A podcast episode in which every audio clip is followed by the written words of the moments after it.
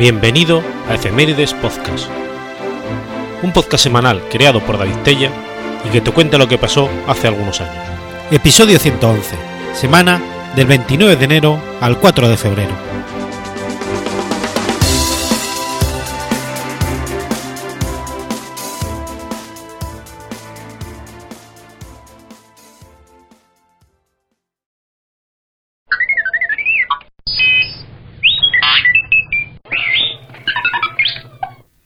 29 de enero de 1860. Nace Anton Chekhov. Anton Pavlovich Chekhov fue un médico, escritor y dramaturgo ruso. Encuadrable en la corriente más psicológica del realismo y naturalismo, fue un maestro del relato corto, siendo considerado como uno de los más importantes escritores de este género en la historia de la literatura. Chekhov nació en Taganrov, el puerto principal del mar de Azov. Su abuelo fue un antiguo y digno siervo o mujik que ahorró céntimo a céntimo la cantidad necesaria para poder comprar su libertad y la de sus cuatro hijos en 1841. Su padre, Pavel Yegorovich Chekhov, director del coro de la parroquia y devoto cristiano ortodoxo, pero violento y demasiado entregado al alcohol, impartió a sus seis hijos disciplina férrea, que a veces adquiría rasgos despóticos obligándoles a asistir al coro, a trabajar en el negocio familiar y a estudiar simultáneamente. Ese es uno de los motivos por los que Chekhov siempre fue un amante de la libertad y de la independencia. La madre de Chekhov, Yegiña Chakonleva, cuyo apellido de soltera era Morozava, era una cuentacuentos y entretenía a sus hijos con historias de sus viajes junto a su padre, un comerciante de telas, por toda su Rusia. Padre Chekhov empezó a padecer serias estrecheces económicas en 1875. Su negocio quebró y se vio forzado a huir a Moscú para evitar la cárcel. Hasta que no concluyó el bachillerato en 1879, Antón no pudo reunirse allí con su familia. Comenzó a estudiar medicina en la Universidad de Moscú. Y para ayudar en casa y sufragar también sus estudios, Chekhov empezó a escribir relatos humorísticos cortos y caricaturas de la vida en Rusia bajo el seudónimo Anosta Chenjonte sin demasiada veneración por el pueblo ruso o las austeras ideas tostianas.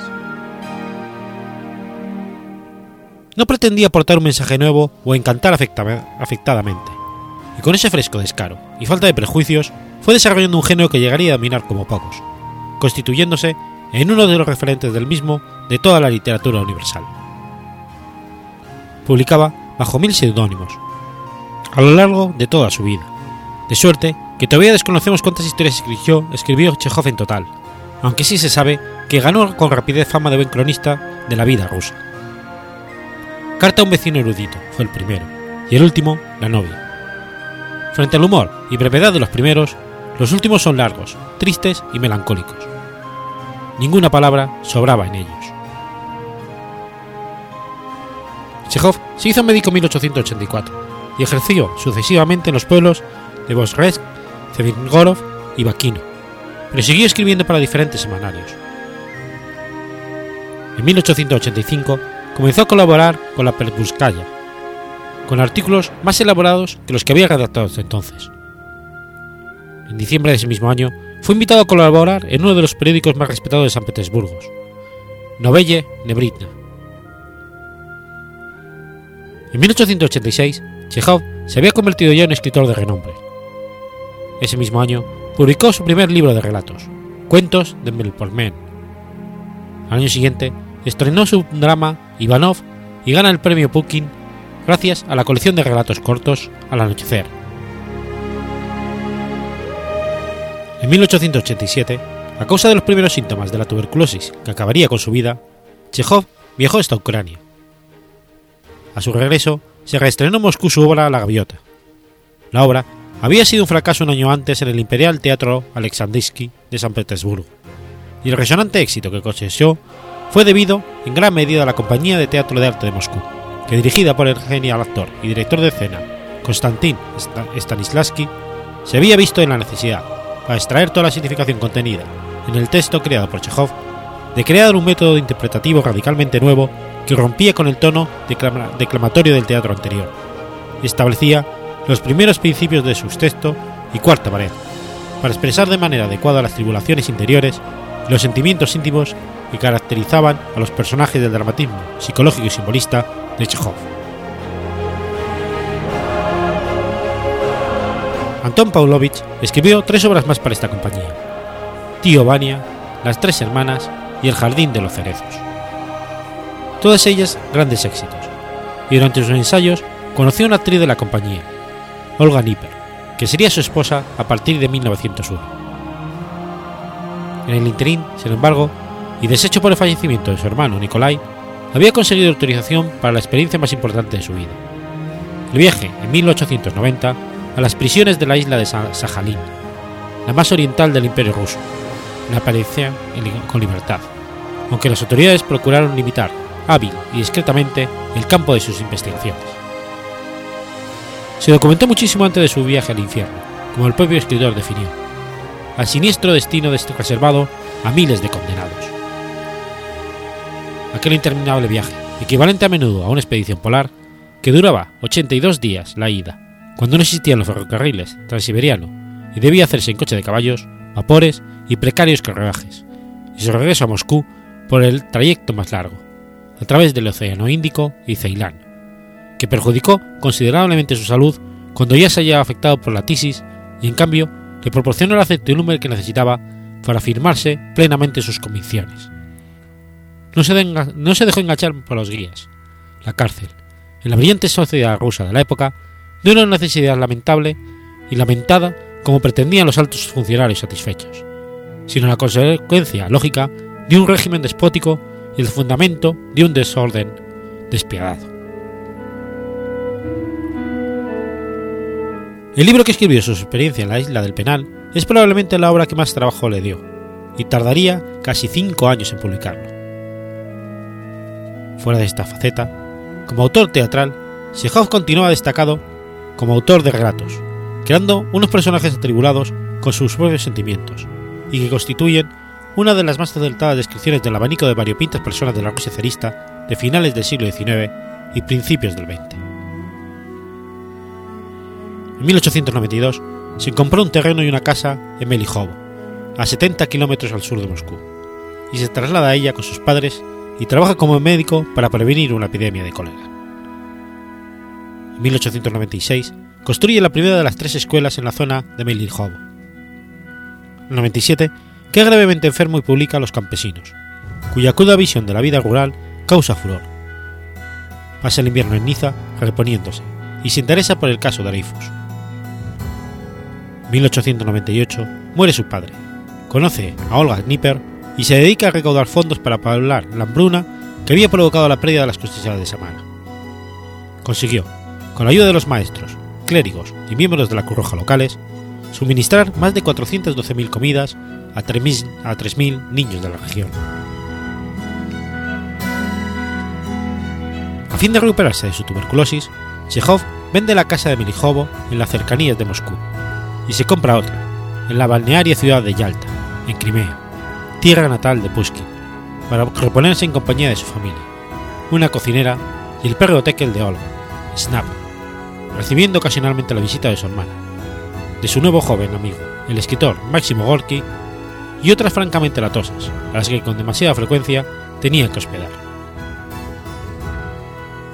El 17 de enero de 1900 es elegido miembro de la sección de letras de la Academia de la Ciencia aunque dimitirá dos años más tarde, cuando se previó la designación de su amigo Gorky a causa de sus actividades subversivas.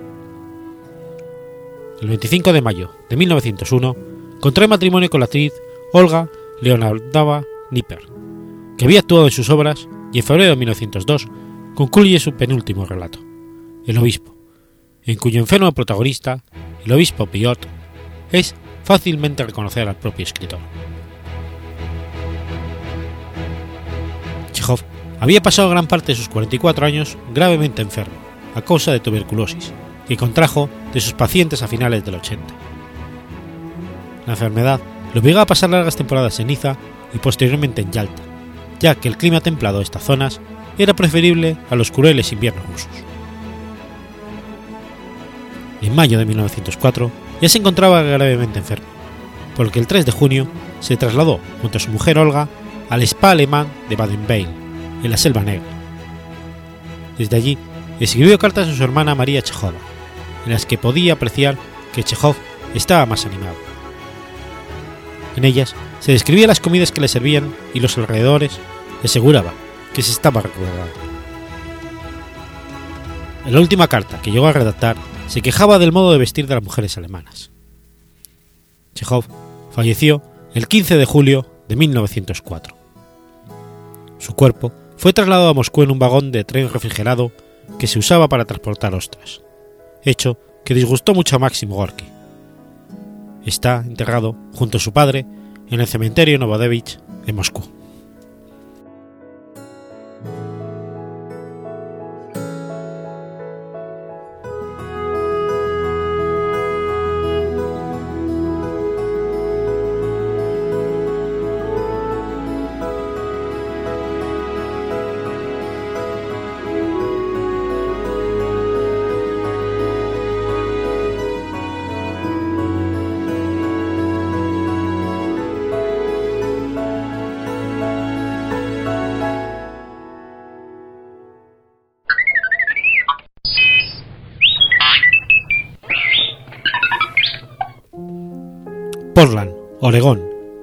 De enero de 1925. Nace Douglas Engelbart.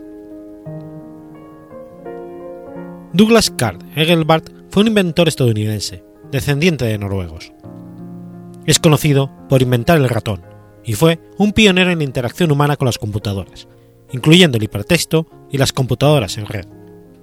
Su visión sirvió para que los ingenieros de Xerox PARC llegaran finalmente a un mejor diseño del mouse empleado en el Xerox Alto, la primera computadora personal con interfaz gráfica.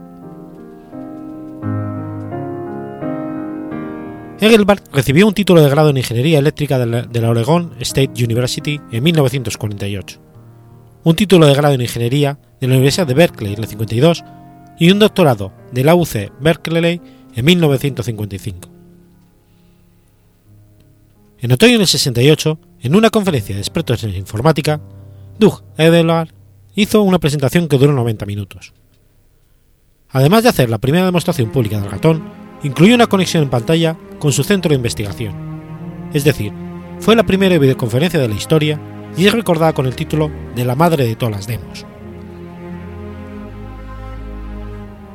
Como operador de radar en las Filipinas durante la Segunda Guerra Mundial, Engelbart se inspiró en el artículo de Vannevar Bruce Has We May Think, para buscar la manera de usar las computadoras para mejorar la sociedad.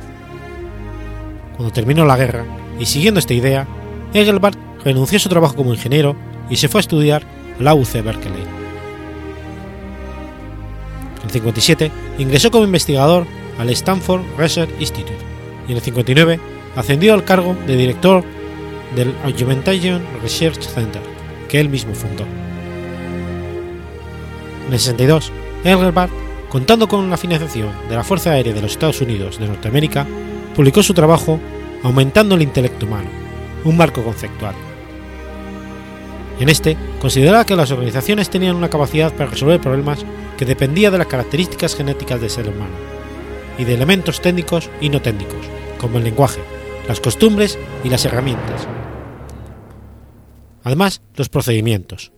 Estos se desarrollaban lentamente, a lo largo de siglos, pero la tecnología electrónica digital estaba creciendo en forma explosiva. La propuesta consideraba que el intelecto colectivo aumentaría si se aceleraba la evolución de los diferentes elementos técnicos y no técnicos para aprovechar la nueva tecnología.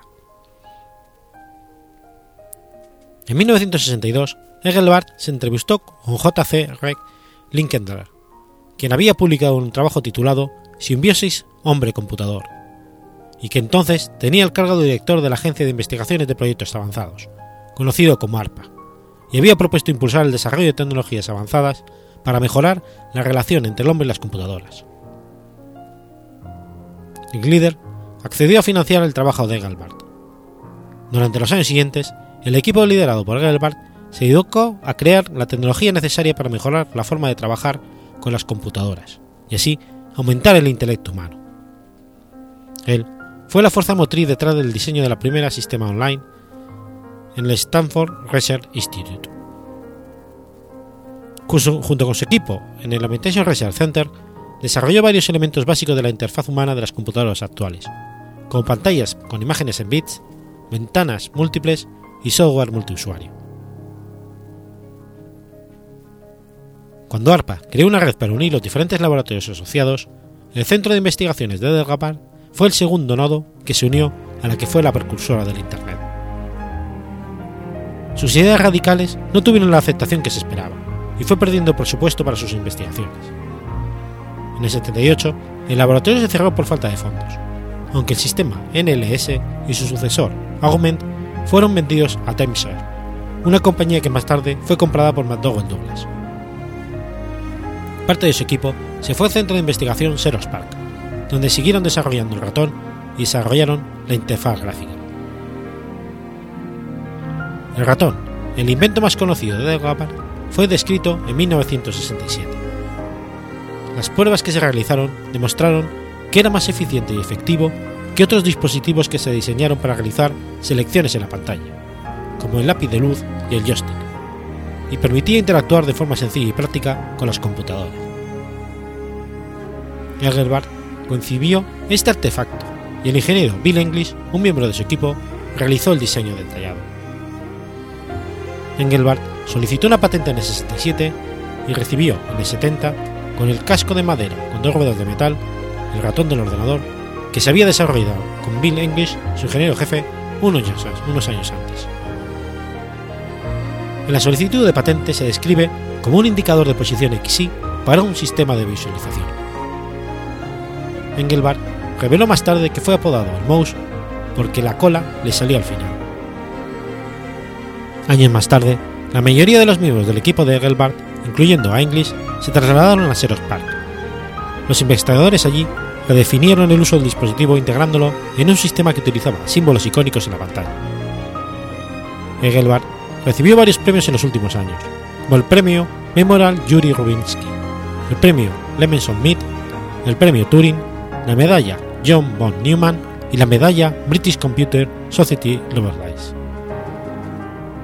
En 1988, Engelbart y su hija Cristina fundaron el Bootstrap Institute, una entidad que aconsejaría a empresas sobre cómo usar la tecnología para lograr una mejor organización. Dos décadas después, la entidad cambió su nombre por el Doug Engelbart Institute.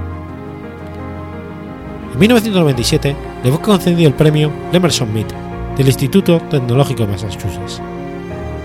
Este premio está dotado con medio millón de dólares y se otorga a inventores de Estados Unidos por un desempeño sobresaliente.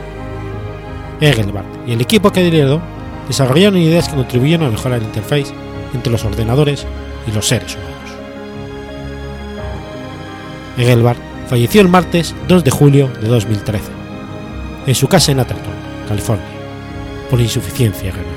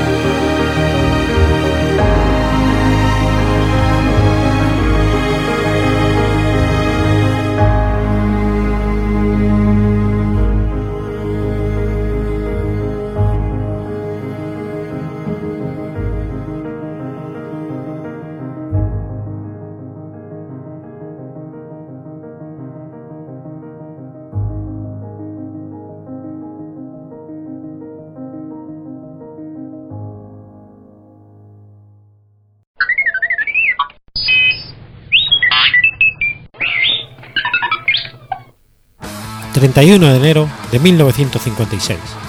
Nace John Lydon. John Lydon, también conocido como Johnny Rotten, es un músico de pan británico conocido principalmente por haber sido el vocalista del grupo Sex Pistols. Después de la disolución de su primera banda, formó Public Image Limited. También ha editado un trabajo discográfico en formato solista. John Joseph Lydon nació en Holloway, Londres, Reino Unido, aunque también se dice que nació en el condado de Galway, Irlanda. Durante su infancia vivió con sus padres católicos, procedentes de Irlanda, y con sus tres hermanos. Con siete años contrajo meningitis. Dicha enfermedad le hizo pasar un año hospitalizado, perdiendo la memoria tras un largo coma. Esta pérdida de memoria fue tan severa que no era capaz de reconocer a sus padres, lo que a su vez le ocasionaba una fuerte desconfianza por todo su entorno. Actualmente está casado con Nora Foster, madre de Ari App, vocalista de la banda punk de influencia reggae The Slits. Lydon solía merodear por la tienda de Malcolm McLaren, llamada Sex, por el año 1975.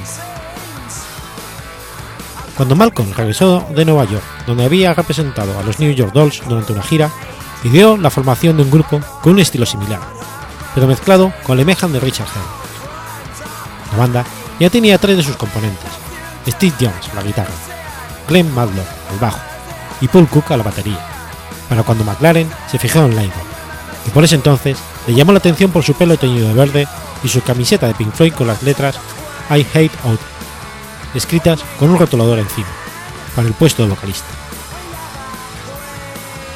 En 1977, la banda publicó la famosa canción Good the Queen, durante las bodas de plata de la reina Isabel II. La canción fue todo un éxito, pero causó tal polémica que Lydon fue incluso agredido físicamente. Pasado un tiempo, la banda decidió despedir a su bajista Glenn Madlock, con lo cual Lydon propuso a un conocido suyo como sustituto, John Simon Richard Beverly, que luego sería conocido como Sid Vicious. Al principio, la inclusión de Vicious fue un gran éxito, pero la adición a la heroína del bajista, unida a la conflictiva relación con Nazis Pungen, provocó desastres entre ambos. En 1978, durante la primera gira de Sex Pistols por los Estados Unidos, la banda se desintegró tras un accidentado show en San Francisco, California. Las últimas palabras de John fueron: Nunca tuvieron la sensación de haber sido engañados. Más tarde, el autor de fanzine punk, Lex McNeil, citaría en su libro Please Kill Me el haberse encontrado con John en lo local CPG pocos días después de este último recital y haberle visto una camiseta que se vendió durante el tour en la que decía Yo sobreviví al tour de los Sex Pistols y debajo le había escrito con rotulador, pero la banda no. Tras la separación de los Pistols, Lydon se dedicó al grupo Public Image Limited, formó con el guitarrista de Clash, Keith Levene.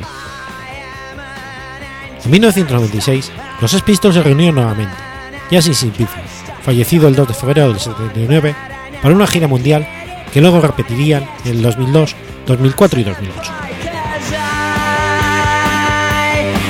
En 2016, durante su primer concierto de Peel en Santiago de Chile, a John le lanzaron una botella de cerveza, produciéndole un corte. Pese a todo, exclamó, ¡qué puto cobarde! Y decidió continuar el espectáculo, amarrándose una toalla a la cabeza a modo de vendaje, siendo aclamado, aclamado por el público presente. John Lydon escribió lo siguiente como introducción a su biografía. Se ha escrito mucho acerca de los espistos. La mayor parte ha sido sensacionalismo o charlatanería psicológica de los periódicos. El resto han sido simples ataques. Este libro está lo más cerca de la verdad que se puede estar. Esto significa que las contradicciones y los insultos no se han suprimido, ni tampoco los cumplidos, si es que hubo alguna vez alguno. No tengo tiempo para mentiras o fantasía, y tú tampoco deberías. Disfruta o muere.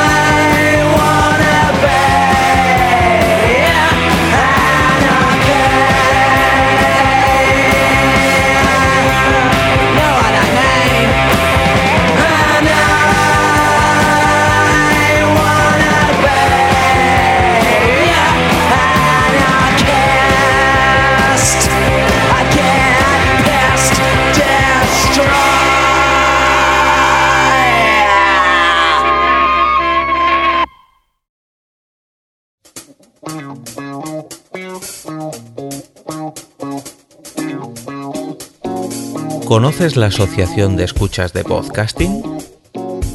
Asespod es el primer lugar de encuentro para todas aquellas personas que escuchan este formato de audio.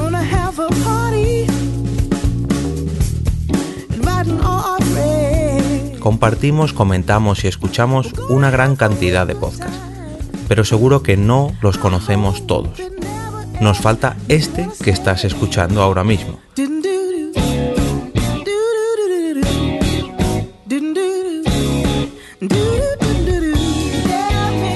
Queremos que tú, oyente de este podcast, formes parte de todo esto. Asociate gratis en nuestra web, asespod.org.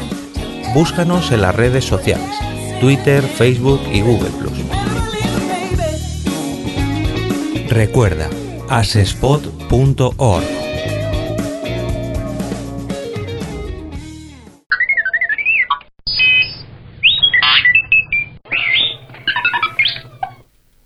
1 de febrero de 1459. Nace Conrad Celtis. Conrad Celtis, o Celtes, fue un humanista del Renacimiento alemán y poeta en neolatín. Nació en Wiffel, cerca de Schweinfurt, en la Baja Franconia, con el nombre de Conrad Bickel.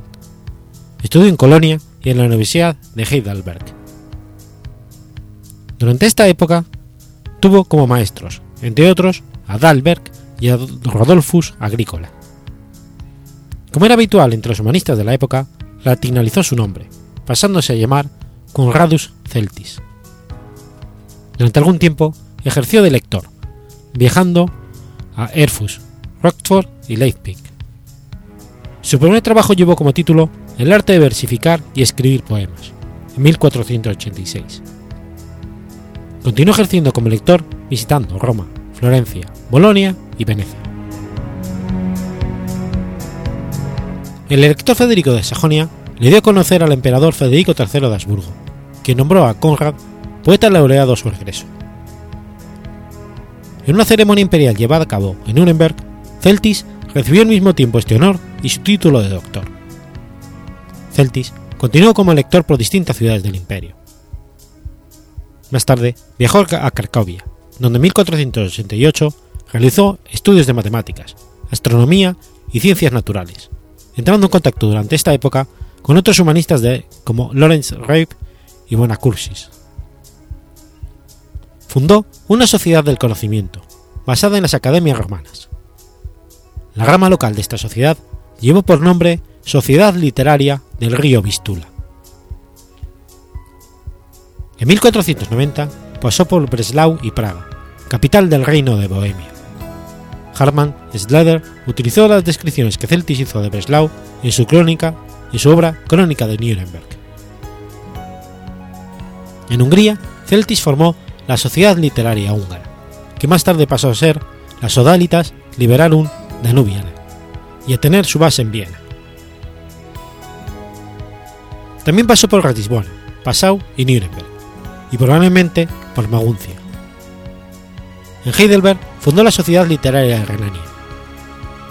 Continuó a Lübeck y a Ingolstadt, y pronunció en 1492 su conocido discurso a los estudiantes allí presentes, donde dijo que los alemanes rivalizaban con los italianos en las letras y el conocimiento.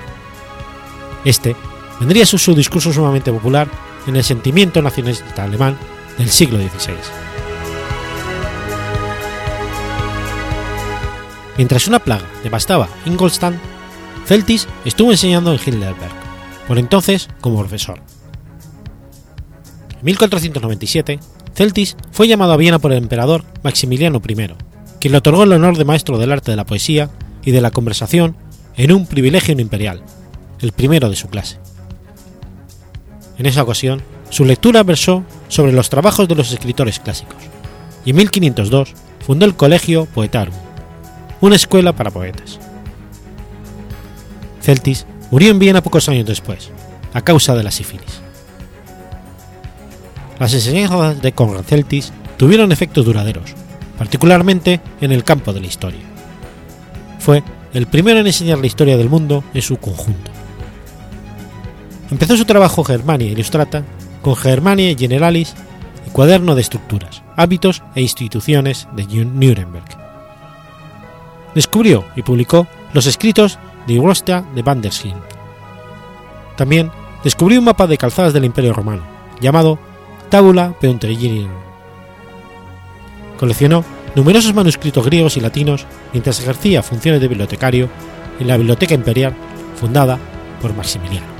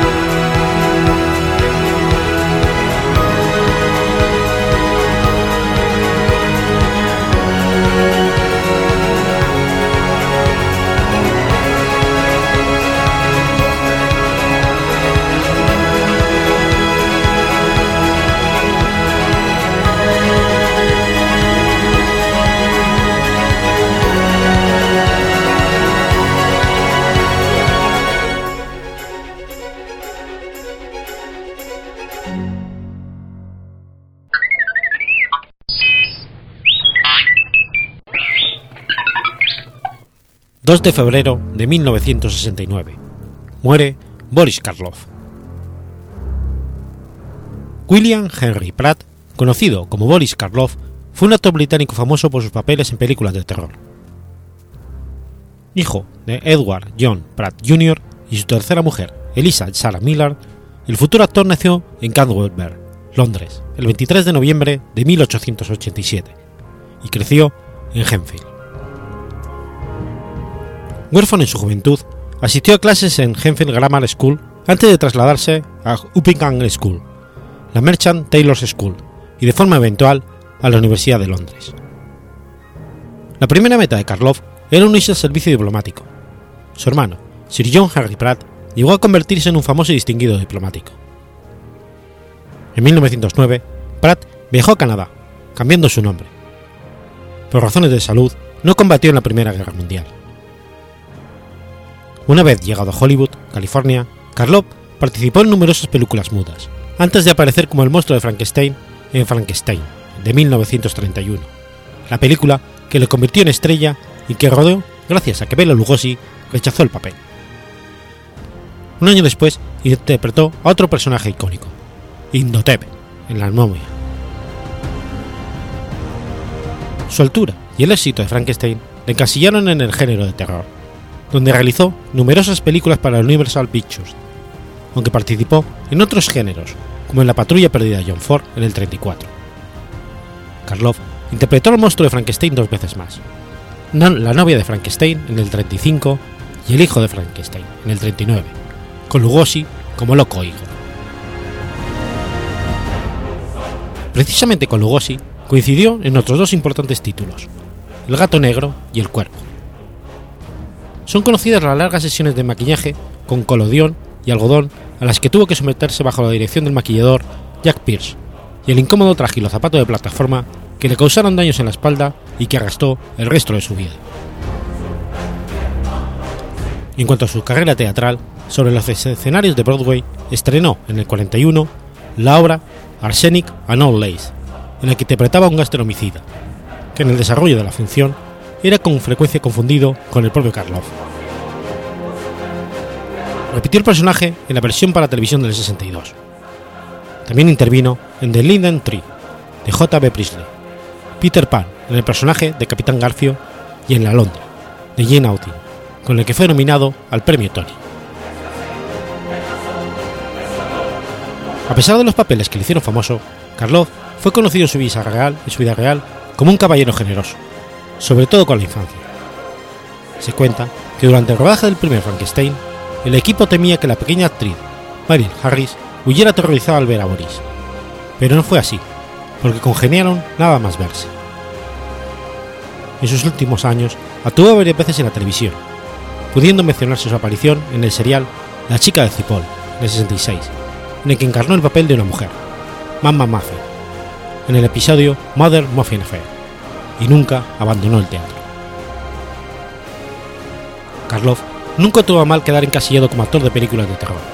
Al contrario, consideró que era una magnífica oportunidad para demostrar sus dotes y siempre estuvo agradecido por ello.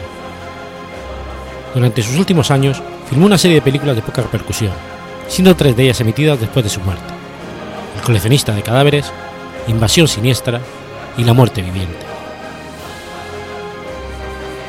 Boris Karloff murió de neumonía en el King Edward Hospital de Midshur, Sussex, a la edad de 81 años, siendo posteriormente incinerado. Por su contribución, Boris Karloff fue galardonado con dos estrellas en el legendario Paseo de la Fama. En el 1737 de Vine Street, por sus películas, y en el 6664 de Hollywood Boulevard, por la televisión.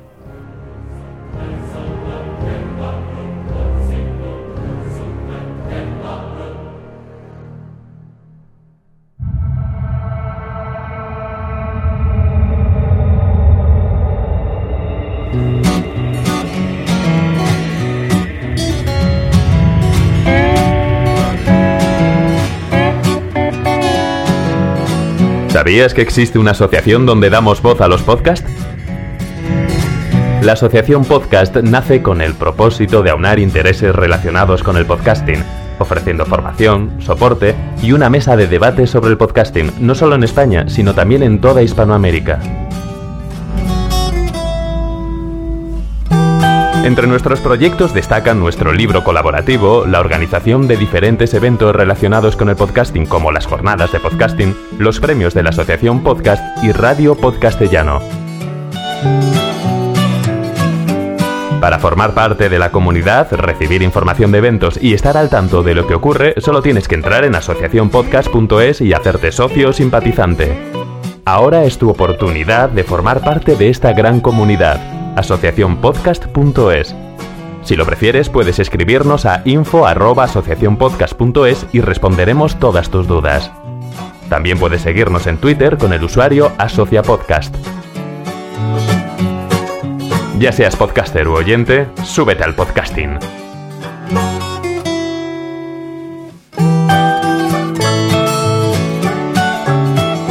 Gracias, de nada. Súbete al podcasting.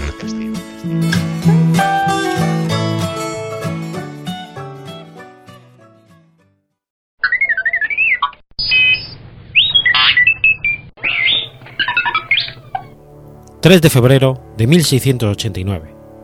...nace Blas de Lezo. Blas de Lezo y Olavarrieta fue un almirante español, considerado como uno de los mejores estrategas de la historia de la Armada Española y famoso por dirigir, junto con el virrey Sebastián de Eslava, la defensa de Cartagena de Indias durante el asedio británico de 1741. Blas de Lezo y Olavarrieta nació en el distrito de Pasaje de San Pedro, a principio de febrero de 1689. Hijo de Pedro de Lezo y Agustina Lavarrieta, pertenecía a una familia con ilustres marinos entre sus antepasados, en un pueblo dedicado, prácticamente en exclusiva, a la mar. Era el tercer hijo del matrimonio, que tuvo ocho, de los que no todos sobrevivieron a la infancia. Sus padres pertenecían a la pequeña nobleza local, acomodada, y de Lezo contaba con algunos antepasados importantes. Su tatarabuelo había sido regidor de la villa a comienzos del siglo. Otro había sido obispo de Perú el siglo anterior, y su abuelo había sido capitán y dueño de un galeón. El mayorazgo le privaba prácticamente de heredar bienes. Así que optó por emprender la carrera militar, como marino. Se educó en el Colegio de Francia, una institución educativa para niños de la baja nobleza de la zona, donde recibió la instrucción básica. En aquel entonces, la Armada francesa era aliada de España en la Guerra de Sucesión. Dado que Luis XIV deseaba la mayor intercambio posible de oficiales entre los ejércitos y escuadras de España y Francia, Lezo se embarcó a sus 12 años en la escuadra francesa, enrolándose como guardiamarina al servicio del conde de Toulouse, Luis Alejandro de Borbón, hijo de Luis XIV. La guerra enfrentaba a Felipe d'Anjou, apoyado por Francia y nombrado heredero por el difunto rey español, con el archiduque Carlos de Austria, apoyado por Inglaterra, ya que esta última temía el poderío que alcanzarían los Borbones en el continente en caso de unirse las dos coronas, española y francesa. Para recuperar Gibraltar y desbloquear el acceso al Mediterráneo, franceses y españoles apresaron una gran armada. Frente a Vélez Málaga se produjo el 24 de agosto de 1704 la batalla naval más importante del conflicto. Blas de Lezo participó en aquella batalla batiéndose de manera ejemplar, hasta que, poco después de comenzar el combate, una bala de cañón le destrozó la pierna izquierda, teniéndosela que amputar, sin anestesia, por debajo de la rodilla. Debido al gran valor demostrado, tanto en aquel trance como en el propio combate, fue ascendido en 1704 al alférez de Bajel, de alto bordo, por Luis XIV, al que el comandante francés había notificado a la bizarría de Lezo. Felipe V le otorgó también una merced de hábito, que conllevaba una serie de privilegios similares a los de la baja aristocracia. Se le ofreció ser asistente de cámara a la corte de Felipe V. Sin embargo, rechazó este cargo, y una vez recuperado de la pérdida de la pierna, siguió al servicio a bordo de diferentes buques, tomando parte en las operaciones que tuvieron lugar para socorrer las plazas de Peñíscola y de Palermo. En 1706 se le ordenó abastecer a los sitiadores de Barcelona al mando de una pequeña flotilla, parte de la armada que con este fin mandaba un almirante francés. Para ello, deja flotando y ardiendo paja húmeda con fin de crear una densa nube de humo que ocultase los navíos españoles. Pero además, carga sus cañones con unos casquetes de armazón delgada con material incendiario dentro, que al ser disparados prenden fuego a los buques británicos. Posteriormente, se le destacó en la, a la fortaleza de Santa Catalina de Tolón, donde participó en la defensa de la base naval francesa de la cometida de la flota del, príncipe Eugenio de Saboya. En esta acción, y tras el impacto de un cañonazo en la fortificación, una esquila le reventó el ojo izquierdo. Tras una breve convalecencia, fue destinado al puerto de Roquefort, en la costa atlántica francesa, donde le ascendieron a teniente de guardacostas en 1707. Tres años más tarde, le ascendieron nuevamente a capitán de fragata.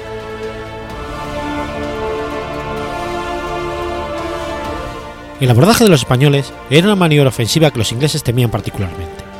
Los navíos españoles cañoneaban muy cerca, tras lo cual lanzaban garfios y abordaban al navío contrario, buscando el cuerpo a cuerpo, hasta la rendición del enemigo. De este modo, con tripulaciones muy inferiores en número, los navíos españoles lograban apresar otros con mucha mayor dotación y porte. Blas de Lezo se cubrió de gloria en dicho enfrentamiento, en que incluso fue herido, siendo ascendido a capitán de fragata. Posteriormente, participó en el asedio de Barcelona al mando del Campanella, con el que estorbó el abastecimiento de la ciudad y bombardeó. Durante el bloqueo, y muy probablemente en una de las varias operaciones navales que acaecieron durante este periodo, recibió un balazo en el antebrazo derecho, que quedó sin movilidad hasta el fin de sus días. De esta manera, con tan solo 26 años, el joven Blas de Lezo era ya tuerto, manco y cojo.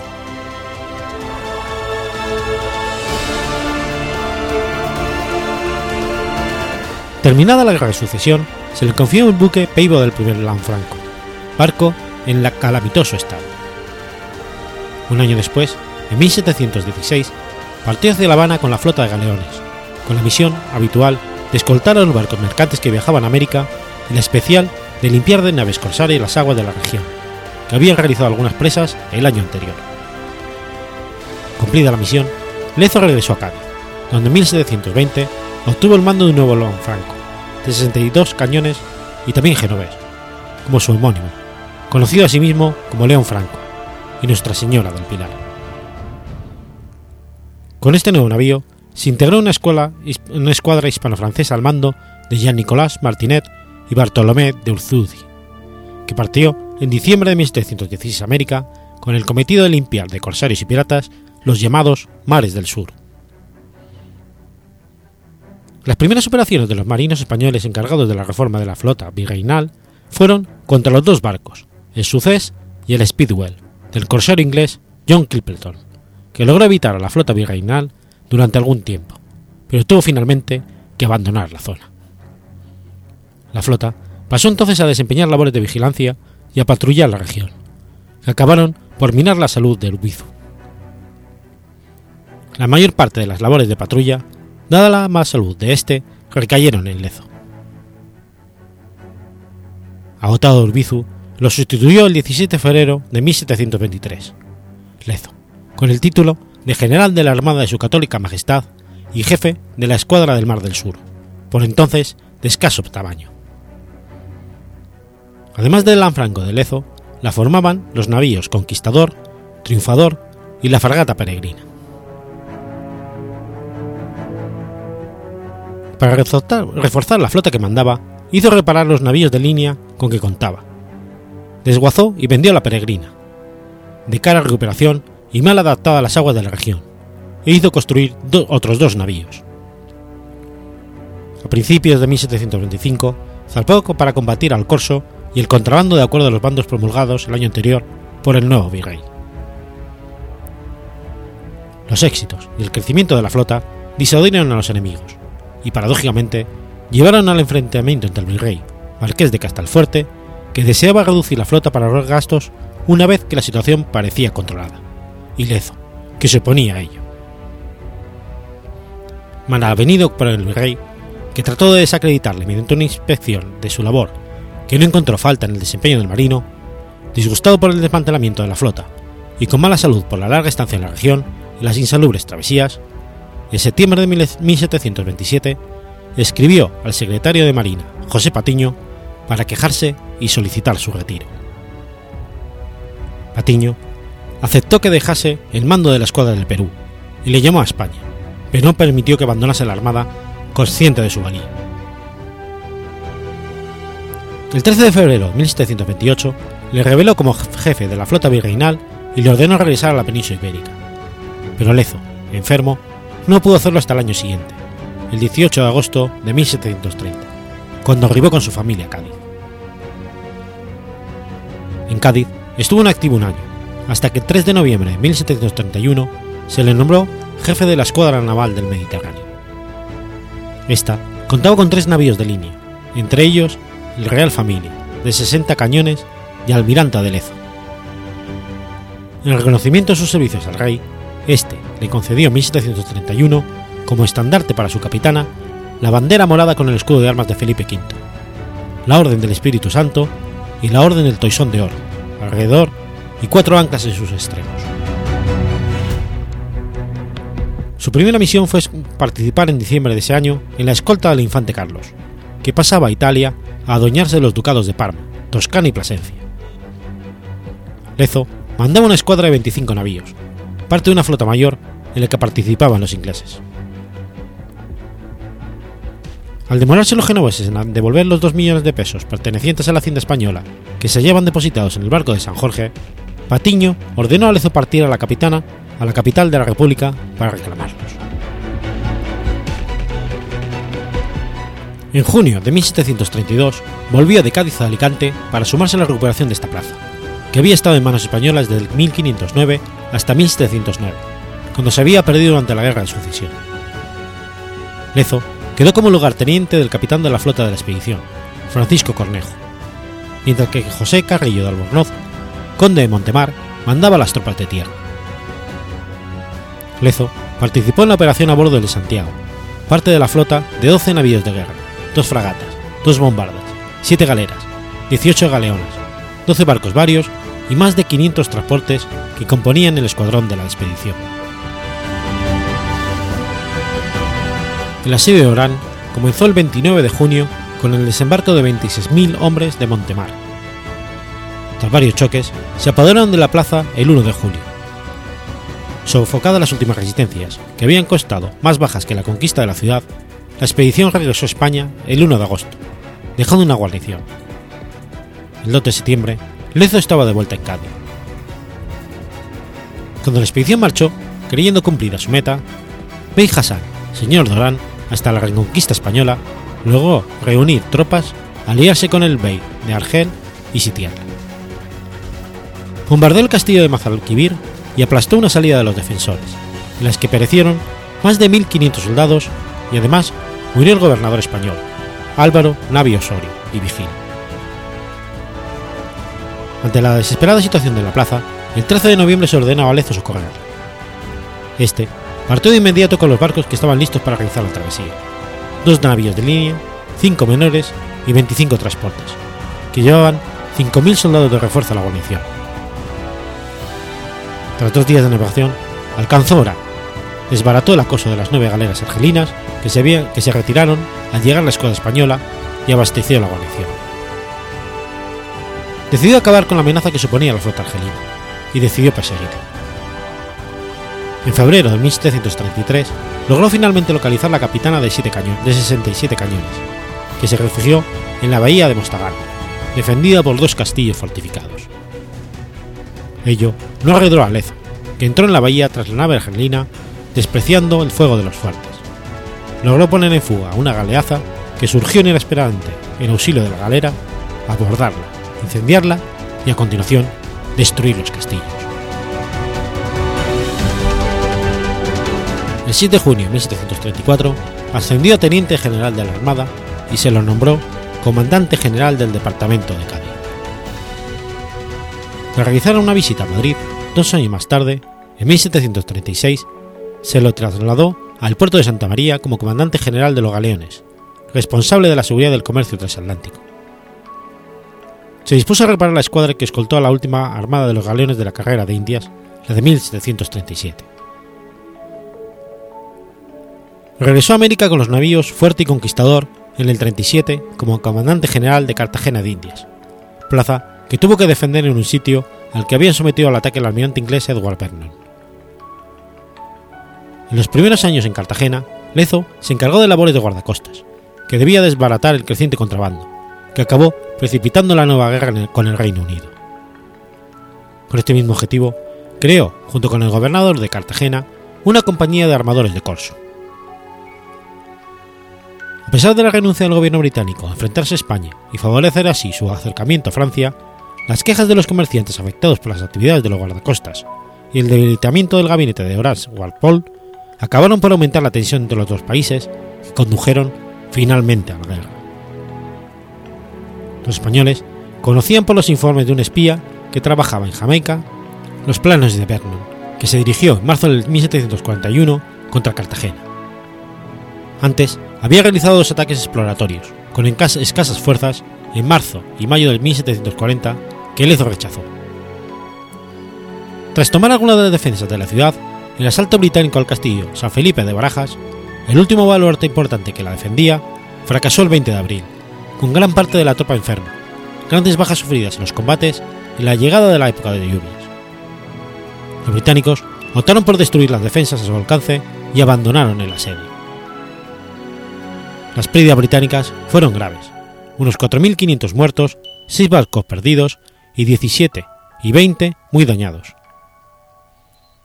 Estas últimas obligaron al gobierno británico a concentrar sus fuerzas en las defensas de la metrópoli, en el Atlántico septentrional y el Mediterráneo, y desechar nuevas campañas en las colonias españolas en América. El 4 de abril, el día que los británicos habían comenzado el bombardeo sistemático al castillo de San Luis de Boca Chica, uno de los que protegía la ciudad, una bala de cañón había impactado en la mesa de del Galicia en torno a la que estaban reunidos los mandos españoles en junta de guerra. Las astillas de la mesa hirieron en el muslo y en una mano a Lezo. Las infecciones de estas heridas le acabó causando la muerte.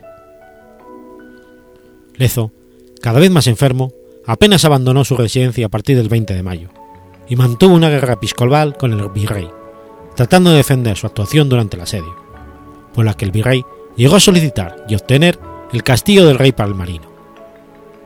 Lezo intentó que se reconociese su carrera mediante la obtención de un título nobiliario, petición para que recabó el apoyo de José Patiño y de parte de sus compañeros de armas de la Armada, pero que el rey, que había recibido los informes desfavorables del virrey y de otros adversarios de Lezo, rechazó.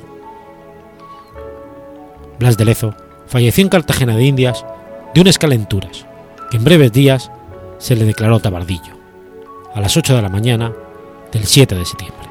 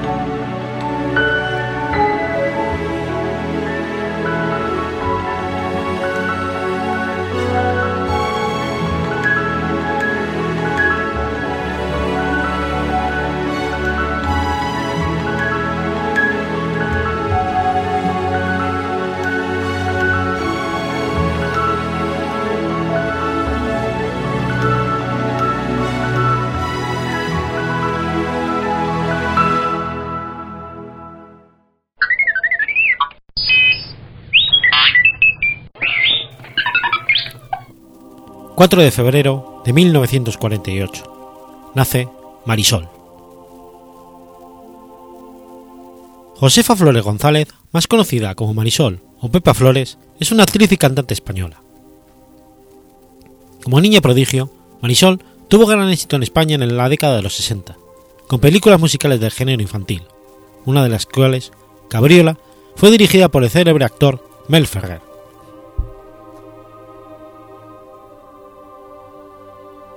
Josefa Flores González nació el 4 de febrero de 1948 en el número 10 de la calle Refino, en un corralón típicamente malagueño en el que convivían más de 50 familias.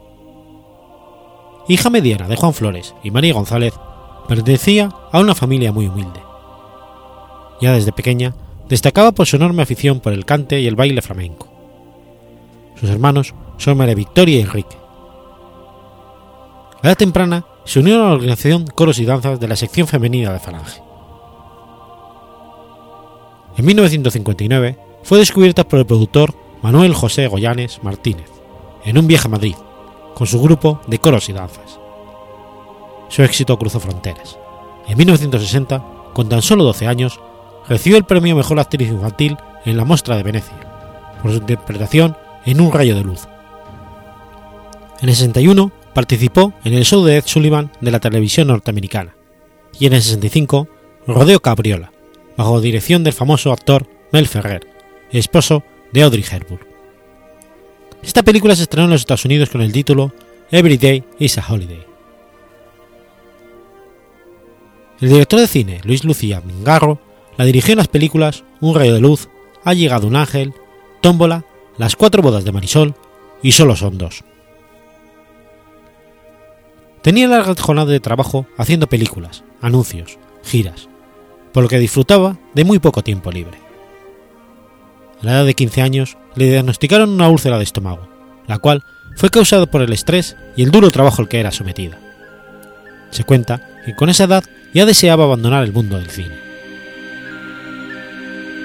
El 16 de mayo de 1969 contrajo matrimonio religioso con Carlos Goyanes Perojo, en la iglesia de San Agustín, de quien se separó en el 72. Carlos era hijo de su productor. A medida que se hizo mayor, Marisol diversificó sus trabajos.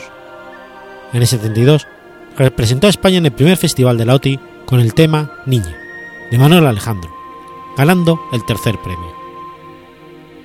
Junto a Jan Sever rodó una película de terror, La corrupción de Chris Miller, dirigida por Juan Antonio Bardem, y al año siguiente presentó su última película musical, La chica del molino rojo, con Mel Ferrer como coprotagonista y rodeada de bellezas como Bárbara Rey, Mirta Miller y Silvia Tortosa.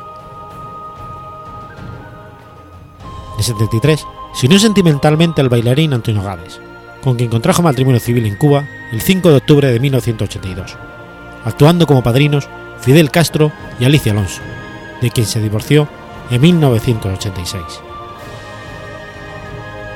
En el 75, Pepa Flores participó en la primera huelga de actores españoles que reivindicaba la reducción de la jornada laboral para los intérpretes teatrales.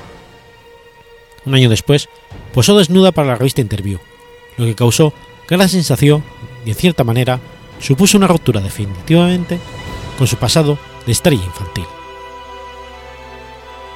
Obtuvo el premio a la mejor actriz en el Festival Internacional de Cine de Carlos Bay, con Los días del pasado de Mario Camus, con Antonio Gades como compañero de reparto, siendo el último trabajo que hizo acreditada como Marisol.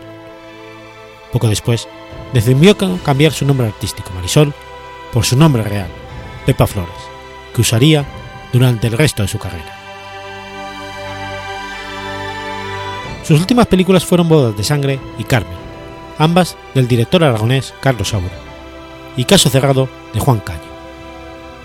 Asimismo, en 1984 interpretó el papel de Mariana Pineda en la serie de televisión española Proceso a Mariana Pineda, dirigida por Rafael Moreno Alba. Pepa Flores fue militante del Partido Comunista de España y posteriormente del Partido Comunista de los Pueblos de España. Como tal, se caracterizó por su defensa pública de los ideales del marxismo, su participación en las movilizaciones contra la OTAN y su solidaridad activa con la Revolución cubana llegando a donar el dinero de las placas conmemorativas de oro que le otorgó Francisco Franco en su niñez a los partidos comunistas. Al divorciarse de su segundo marido, el bailarín Antonio Gades, en 1986 se desvinculó de todo partido político. Pepa Flores actualmente reside en Málaga, junto con su pareja Máximo Strechny, y está retirada de la vida pública.